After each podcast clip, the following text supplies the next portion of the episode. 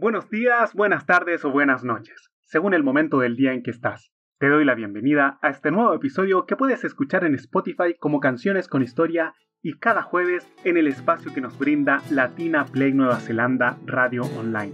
Esto empieza así.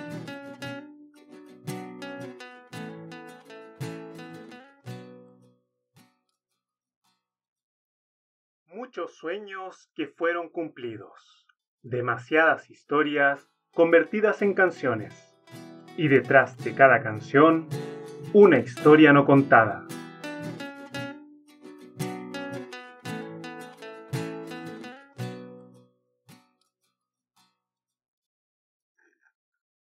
La protagonista de hoy, desde muy pequeña, vivió con el dolor, la enfermedad, la soledad, peleas, faltas de cariño y el no sentirse adaptada con ningún estándar impuesto.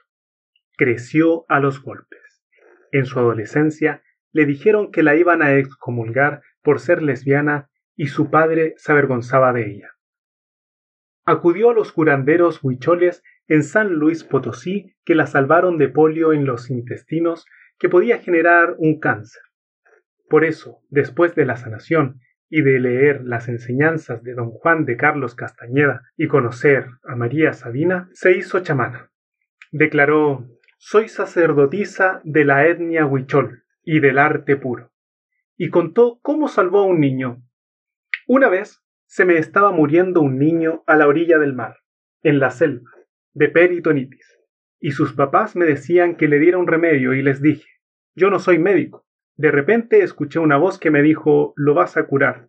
Ve y corta un pedazo de una hoja de plátano que se llama un rade, hice un preparado, se lo di y se curó. La chamana de pasión es justamente de lo que hablan sus canciones. Cada concierto es un ritual religioso y la sacerdotisa diosa canta con dolor imprescindible para sentirse vivo y para vivir. Lo hace de un modo transparente, cuando abre los brazos en el escenario, no hay espacio que sea capaz de contenerlo. Y eso que protagonizó casi mil conciertos a lo largo de sus 93 años de vida. María Isabel Anita Carmen de Jesús Vargas Lizano, conocida como Chabela Vargas, nacida en San Joaquín, en Costa Rica, un 17 de abril de 1919, fue una cantante y actriz mexicana de origen costarricense. Grabó más de 40 discos, entre propios y ajenos, para los que prestó la gravedad de su voz. Se la considera una figura peculiar de la música ranchera mexicana y una importante influencia para muchos artistas de la música popular latinoamericana, llegando incluso a servir de inspiración para varias figuras del cine como el director español Pedro Almodóvar. De su tierra natal se fue muy joven para descubrir América, en la búsqueda del todo y de la nada. La primera vez que estuvo en el aire era un adolescente. Viajó hasta México, el país que convertiría en su patria. El mismo que la vio morir en Cuernavaca el 5 de agosto del año 2012. En busca de su propio camino fue desempeñando varios oficios. Vivía en una azotea de un edificio, bañándome en el baño de las criadas. Vendía cositas y cantaba. Una señora me prestó un coche y pusimos una agencia de criadas. Y yo en el cochecito llevaba a las muchachas a las casas y ganaba dos pesos por cada una. Hasta que apareció la oportunidad que le hizo tropezar con la fama, el tema Macorina. Una canción de rebeldía del siglo XVII que ella interpretó con sus propios arreglos.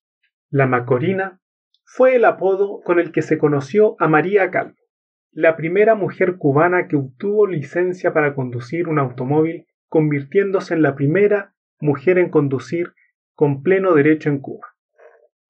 Esto le llevó a ser una figura representativa de la lucha feminista de la época. Sin embargo, su logro no fue bien recibido por la moral católica de la época, que insistieron en usar su figura como un mal ejemplo para otras mujeres. María Calvo instó a otras mujeres a que obtuvieran su licencia. Dejó una huella indeleble en la memoria de los cubanos, pues su vida está llena de leyendas y misterios entre otras cosas.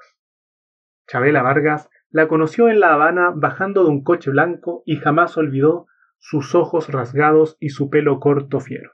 Un día le dije Macorina, te voy a llevar conmigo alrededor del mundo. Vas a recorrer de mi mano muchos mares y tierras lejanas. Se lo dije así y ella sonrió.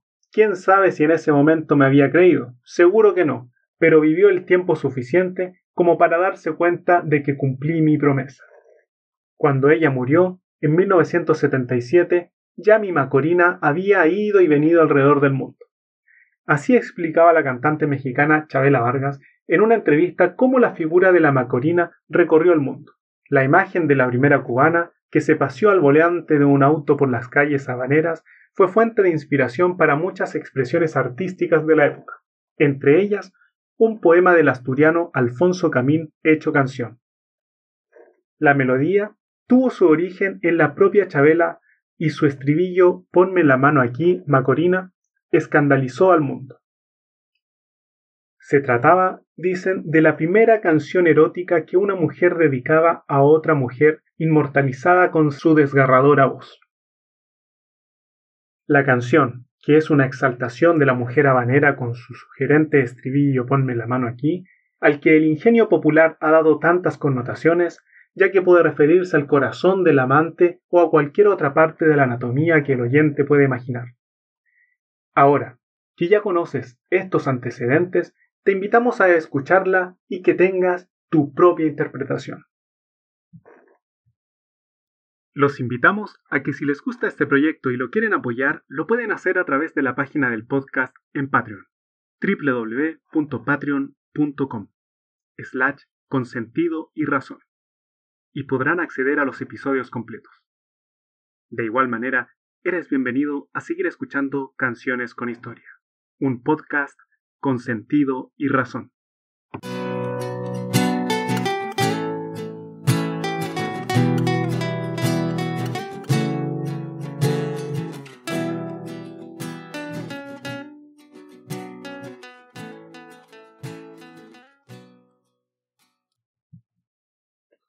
A los 30 años empezó a cantar profesionalmente. Llegaron los discos y grandes canciones. La pasión y amor por las mujeres la unió a José Alfredo Jiménez. En los años 50 le llevaban serenatas a sus amores, sin importarle que eso le trajeran consigo insultos de los transeúntes. La complicidad entre ambos era tanta que sólo ellos y las destinatarias sabían si la serenata era para una novia de Chabela o un amor de José Alfredo. Narra Vargas en el documental Chabela estrenado en 2017, que un día su amigo la invita a una fiesta en casa de Frida Kahlo. Me dijo, esta noche hay fiesta en casa de Frida, ¿vamos? Fui y el ambiente era de mucha gente. Pasó la noche, cantamos, bailó todo mundo, entequilados todos. Aunque Chabela dice haber destruido todas las cartas de amor que recibió de Kahlo, existe una que la pintora dedicó a Carlos Pellicer en la que expresó su sentir tras conocer a la cantante, de quien dijo haberse sentido atraída desde un primer momento. Hoy conocí a Chabela Vargas, extraordinaria, lesbiana, es más, se me antojó eróticamente. No sé si ella sintió lo mismo que yo, pero creo que es una mujer lo bastante liberal, que si me lo pide no dudaría un segundo en desnudarme ante ella. Chabela narra que después de conocerse se fue a vivir un tiempo a la Casa Azul junto a Frida y Diego Rivera. Cenaban grandes dosis de tequila, compartían muchas ideas liberales y feministas, rechazaban todo tipo de abuso en contra de las mujeres y no estaban de acuerdo con algunas convenciones sociales. Sí, fuimos amantes. Lástima que rompí una carta donde me escribió. Yo solo vivo para Diego y para ti nada más. Ese día Chabela decidió continuar su rombo solitario haciendo lo que mejor hacía. Logró convertirse en una de las máximas cantantes de música ranchera alejada del modelo de las artistas de su tiempo, pues ella usaba pantalones, corongo y pistola en el cinto. Sorprendió por su actitud desafiante y su opuesta radical. No solo fue su apariencia la que se saltaba las reglas establecidas, sino que musicalmente prescindió del mariachi, con lo que eliminó de la ranchera su carácter de fiesta y mostró al desnudo su profunda desolación. Una de sus canciones por la que más es reconocida es La Llorona. Fue compuesta en 1941 por Andrés Enestrosa, una canción muy popular en México que se dice que está inspirada en el trágico romance de una joven pareja oaxaqueña. La historia narra que un muchacho de Tehuantepec fue una fiesta en la comunidad vecina, llamada Juchitán, y ahí conoció a una chica que salía de la iglesia vistiendo el famoso traje regional ismeño, llamado huipil. El muchacho se esforzó para conquistar a la joven, la cual al final aceptó y cuando los planes de la boda iban en marcha, los aires de la Revolución mexicana llegaron a Oaxaca, por lo que el joven fue reclutado y enviado a la lucha. El día de su partida, mientras el muchacho se despedía de su amada, el llanto corrió por los ojos de ella. Mientras los suspiros de dolor la invadían, la joven juró esperar a su novio y casarse con él a su regreso. Pero él nunca volvió. Un día llegó al pueblo un ex soldado, con la misión de encontrar a la muchacha para contarle que su novio había muerto en el campo de batalla, pero que antes de fallecer en sus brazos le había pedido prometer que le entregaría una carta a su gran amor. Así que el muchacho llegó a cumplir su promesa. En la carta estaba la letra de la Llorona, que eso sí no se sabe cómo llegó a manos de Andrés Enestrosa, quien le hizo los arreglos para convertirla en prácticamente un himno para los mexicanos. Esa es la historia de la Llorona, la canción con la que un joven enamorado inmortalizó todo su sentir por la mujer de su vida, antes de que la muerte se lo llevara, y que hoy podemos escuchar esta carta gracias a la inquebrantable voz de Chabela Vargas. Decía que las canciones eran sus hijos. He parido hijos por todo el mundo y estoy muy orgullosa. Ahora te invitamos a que escuches a una de sus canciones más famosas. Los invitamos a que si les gusta este proyecto y lo quieren apoyar, lo pueden hacer a través de la página del podcast en Patreon, www.patreon.com slash con sentido y razón, y podrán acceder a los episodios completos. De igual manera, eres bienvenido a seguir escuchando Canciones con Historia, un podcast con sentido y razón.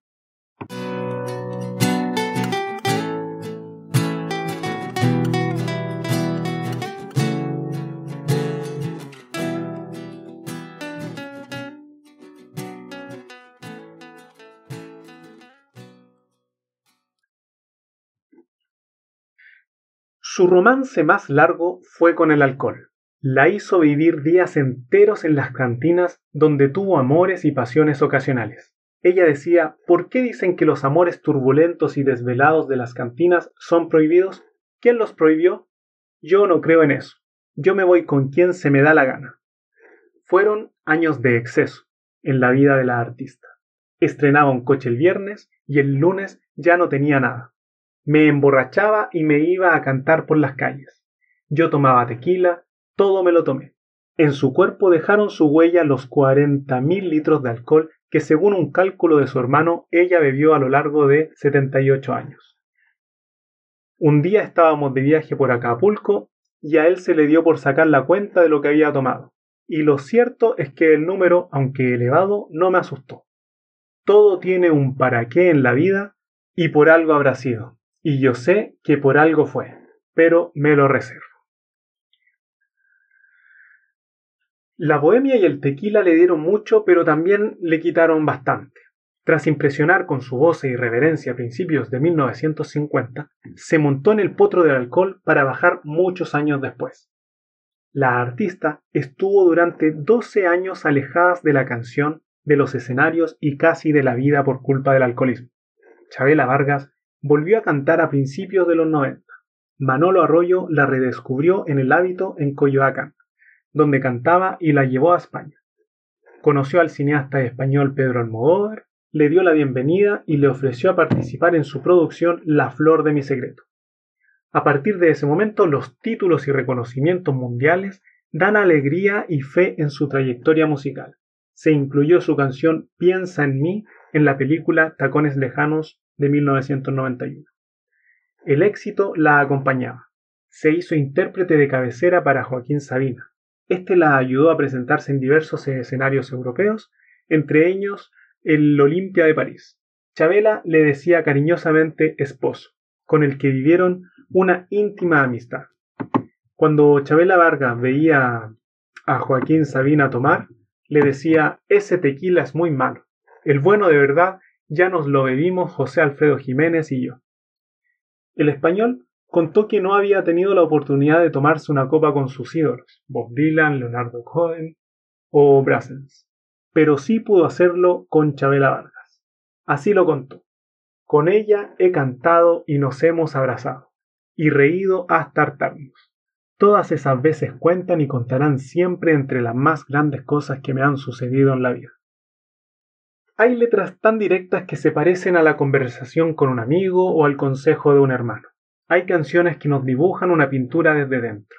Una de esas canciones es la canción de las simples cosas, de César Isela y Armando Tejada. O de las cosas que importan de verdad, ya sea en esa garganta inmensa de Mercedes Sosa o en el timbre desgarrado de Chabela Vargas, es de esas canciones que si te detienes a escucharla, te acaba atrapando. El comienzo de la canción ya advierte como un padre a un hijo, uno se despide insensiblemente de pequeñas cosas, lo mismo que un árbol que en tiempo de otoño se queda sin hojas.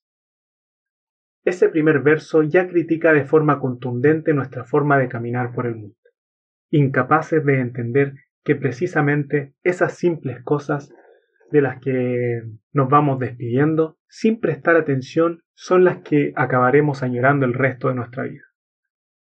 Luego, una sencilla pero contundente descripción de lo que es la tristeza. Así la tristeza es la muerte lenta de las simples cosas, esas cosas simples que quedan doliendo en el corazón habla de cómo esos lugares en los que fuimos felices se van llenando irremediablemente de ausencias, de cambios y van desapareciéndose en el espejo de nuestros recuerdos. Sin embargo, la canción de las simples cosas no se queda con la pérdida y la nostalgia. Nos empuja a disfrutar del momento presente. Cuando dice, demórate aquí, en la luz mayor de este mediodía. Utilizar el verbo demorarse pareciera ser una estrategia para perder dignamente con el inevitable paso del tiempo. Es quizás por eso que esta canción la interpreta como ninguna otra Chabela Vargas, una mujer desafiante, radical, tequilera e irreverente que tardó 25 años en domesticar los excesos de la vida bohemia para alcanzar el éxito y el cariño de la gente.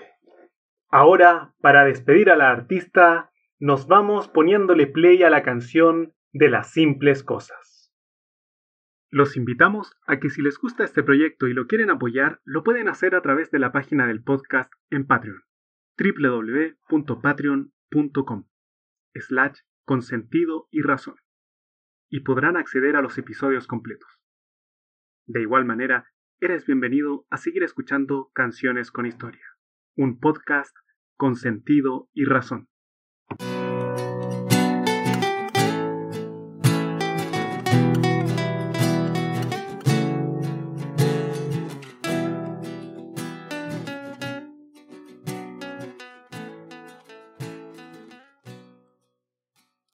Hemos escuchado canciones que evocaron momentos en la vida. Un primer amor, algún logro personal, un viaje, un sueño cumplido o desilusión. Siempre rescatando y compartiendo aquellas que consideramos de nuestras raíces. Acá no somos expertos ni dueños de la verdad, porque existen muchas realidades. Lo importante es adoptar un punto de vista propio y no uno impuesto, tener tu propia interpretación, porque cada uno percibe las cosas a su manera. Las canciones son como flores y nosotros el jardín. Espero que a través de este espacio, que invita a una escucha consciente y reflexiva, puedas cada día cultivar tu propio jardín. Soy Julio Andrés, me despido agradecido con una invitación abierta a que comentes aquellas canciones con historia que dejaron huella en tu vida. Nuestro medio de contacto directo es el correo consentido y razón gmail.com. por el cual nos puedes mandar tus aportes y comentarios constructivos para que juntos sigamos creciendo con sentido y razón. Muchas gracias por escucharnos y que la buena música los acompañe.